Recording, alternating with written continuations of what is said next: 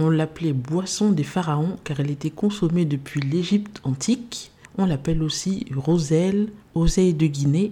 Aujourd'hui, je vous parle du bissap, la fleur d'hibiscus, un trésor nutritionnel en santé et en cuisine.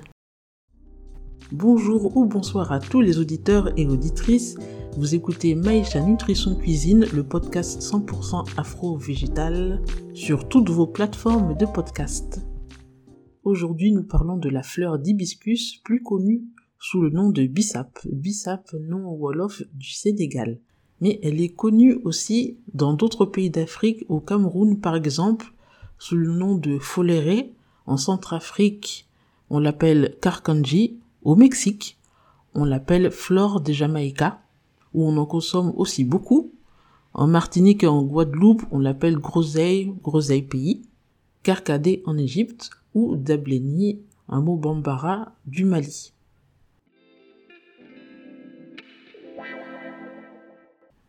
Mais la popularité du bissap, la fleur d'hibiscus séchée préparée en infusion ou en boisson, chaude ou froide, n'est pas due uniquement à sa délicieuse couleur et à son bon goût acidulé, car il est très riche aussi au niveau nutritionnel. Ce n'est pas uniquement bon que pour les papilles. La fleur d'hibiscus, hibiscus sabdarifa pour être exact, contient des bonnes quantités de vitamine C, assez importantes, et d'autres minéraux comme le calcium, le phosphore et même des petites quantités de fer.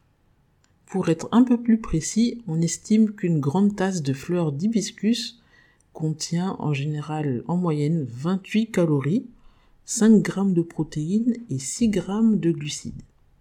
Pour parler de la vitamine C qu'elle contient, c'est un élément assez important, pas uniquement pour l'énergie, car la vitamine C est un antioxydant et participe à renforcer les défenses immunitaires.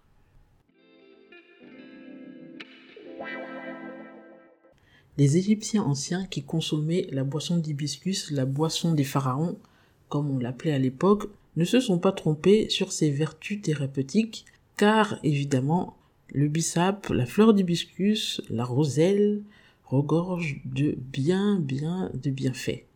Le bissap est une des plantes les plus antioxydantes. Vraiment très très antioxydante et donc un des effets très importants sur la santé et très très intéressant, c'est qu'en consommer permet de faire baisser la tension artérielle et donc permet de lutter contre l'hypertension grâce à tous les polyol et polyphénol, donc ce sont les antioxydants. Autre usage thérapeutique aussi, cela permet de baisser significativement le risque de maladies cardiovasculaires, toujours grâce à ces mêmes principes actifs, et permettrait même de mieux gérer sa prise de poids, car des études scientifiques ont pu montrer que consommer de la fleur d'hibiscus, du bissap, comme j'aime l'appeler, accélère le métabolisme et permet aussi de faire baisser le taux de cholestérol LDL, entre guillemets le mauvais cholestérol. Bien sûr, cela ne s'arrête pas là, car ce ne serait pas un trésor sinon.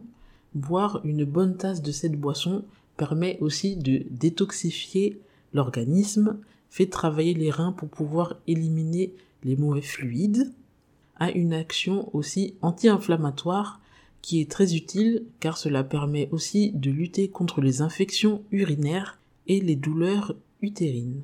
Donc cela est très bénéfique pour tout type de personnes, les personnes avec des soucis d'hypertension, de maladies cardiovasculaires ou même les diabétiques car cela permet de gérer le taux de glucose dans le sang ou même euh, en période saisonnière pour se détoxifier mais petite précaution quand même à prendre pour les personnes qui sont sous traitement, qui ont des problèmes de reins, d'hypertension ou même diabétiques, car cela pourrait faire un double effet avec les médicaments. Toujours consulter votre médecin.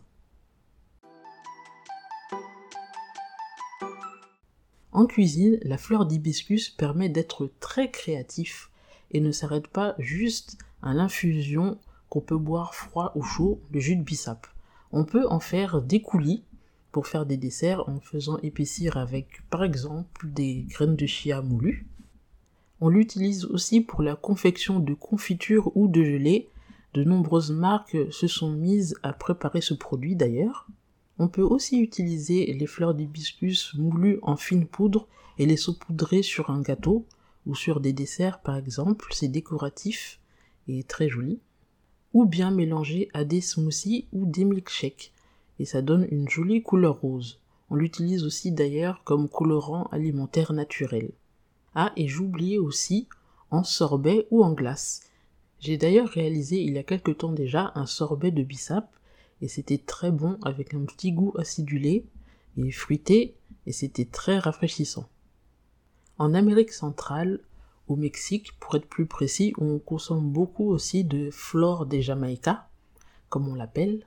On prépare bien sûr le agua de Jamaïca, qu'on appelle en Afrique euh, de l'Ouest et dans la diaspora jus de bissap, mais on utilise aussi les fleurs d'hibiscus après les avoir fait infuser et au lieu de les jeter, elles sont préparées comme ingrédient principal pour préparer des tacos.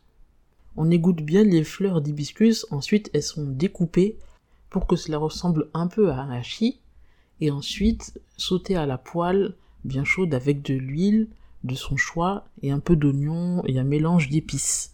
Et quand tout ça est prêt, c'est incorporé dans la tortilla pour faire un tacos. Cela peut être une bonne manière d'utiliser les fleurs d'hibiscus, car à vrai dire, moi aussi j'avais tendance à les jeter après les avoir fait infuser deux fois quand même, et ça lutte contre le gaspillage alimentaire, dans la tendance zéro déchet. Certaines personnes appellent cette façon de préparer les fleurs d'hibiscus un substitut de viande. Après, dans l'idée, pour remplacer la viande, oui, mais pour moi, ce serait peut-être un peu une erreur quand même, parce que les fleurs d'hibiscus ont très très peu de protéines, et le goût sera quand même un petit peu plus acide, ce qui ne l'empêche pas d'être très bon. Et autre fait intéressant, le bissap permet de faire cailler, coaguler le lait de soja. J'avais essayé une fois il y a quelque temps, donc ça m'a fait une préparation toute rose, c'était assez joli. Mais il y a aussi le bissap blanc, les mêmes fleurs, donc mais de couleur euh, blanche, blanc crème, qui ont les mêmes propriétés, qui permettent de faire cailler le lait de soja.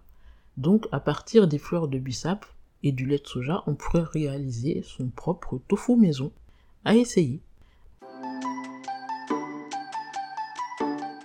Si vous n'avez pas de fleurs d'hibiscus, euh, fleurs de bissap séchées chez vous, vous pouvez vous en procurer de plus en plus facilement.